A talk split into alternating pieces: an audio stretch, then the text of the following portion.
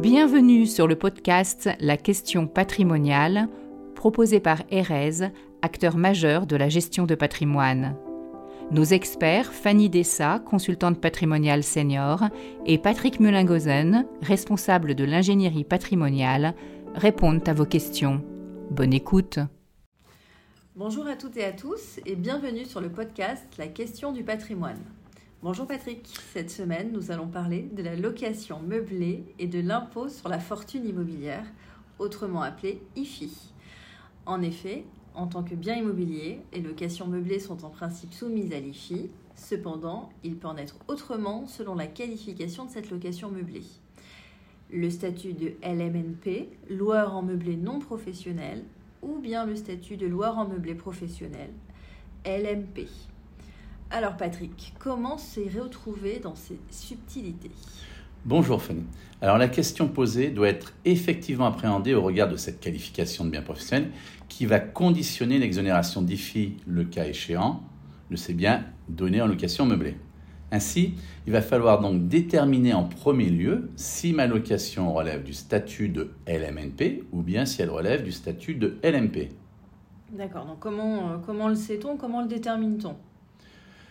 En fait, euh, pour avoir le statut de loueur en meublé professionnel, donc appelé LMP, hein, mhm. deux conditions cumulatives et non pas alternatives doivent être réunies. À savoir, la première, bah, les recettes annuelles tirées de cette location doivent être supérieures à 23 000 euros.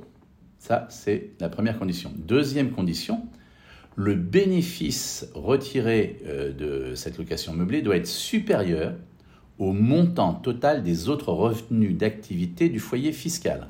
Pardon, t'interromps Patrick, mais qu'entends-tu par autres revenus d'activité?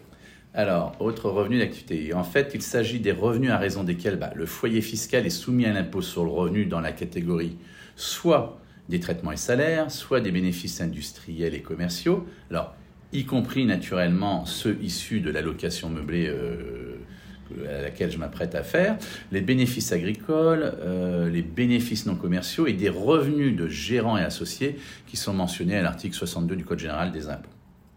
Est-ce qu'on n'aurait pas oublié dans la liste les pensions de retraite Alors, merci Fanny de cette remarque qui va me permettre d'attirer l'attention de nos auditeurs sur quelques subtilités au cas présent, et pas les moindres.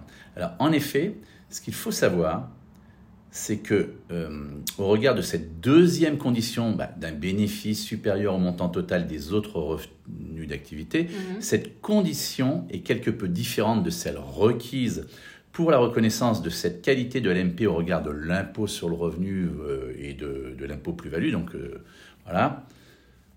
Donc, c'est-à-dire eh bien, tout d'abord, le premier terme de comparaison n'est pas constitué, comme je l'ai dit, par le montant des recettes brutes, mais par le montant du bénéfice retiré de l'activité. Et euh, et euh, cela signifie que seuls les loueurs en meublé professionnel ayant un résultat net bénéficiaire peuvent se prévaloir du régime des biens professionnels. C'est-à-dire que ce qu'il faut bien avoir en tête, c'est que lors de mon acquisition immobilière en meublé professionnel, je vais avoir un résultat déficitaire euh, la première année certainement, ça c'est obligatoire du fait de la déduction des frais d'acquisition et les autres années.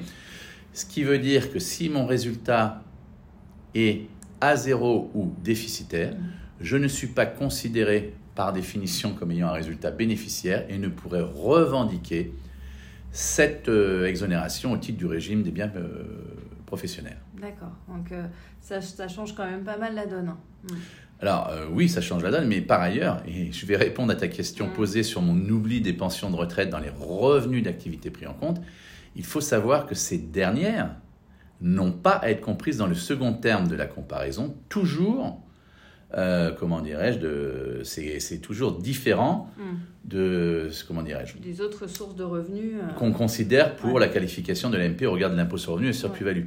Et là, c'est vraiment important parce qu'on pourrait, on peut se dire qu'effectivement, dès que je suis en retraite, forcément, mes revenus tirés de l'allocation meublée, pour peu qu'ils dépassent 23 000 euros, sont automatiquement supérieurs aux autres revenus d'activité, puisque seulement constitués par mes revenus de retraite, et donc, de par ce fait, je pourrais prétendre à cette exonération.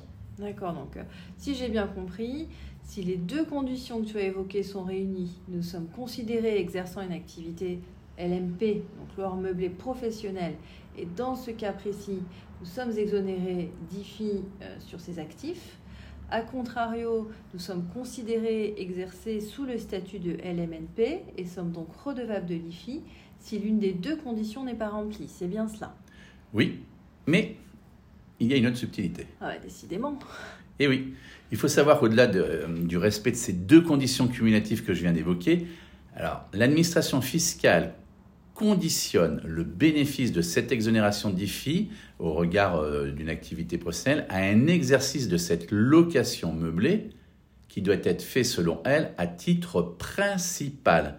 Ainsi, à titre d'exemple, un loueur en meublé qui exercerait par ailleurs une activité salariée ou une autre activité à temps plein ne pourra pas, de manière générale, revendiquer le bénéfice du régime d'exonération exposé, même si ces locations lui procurent plus de la moitié des autres revenus précités.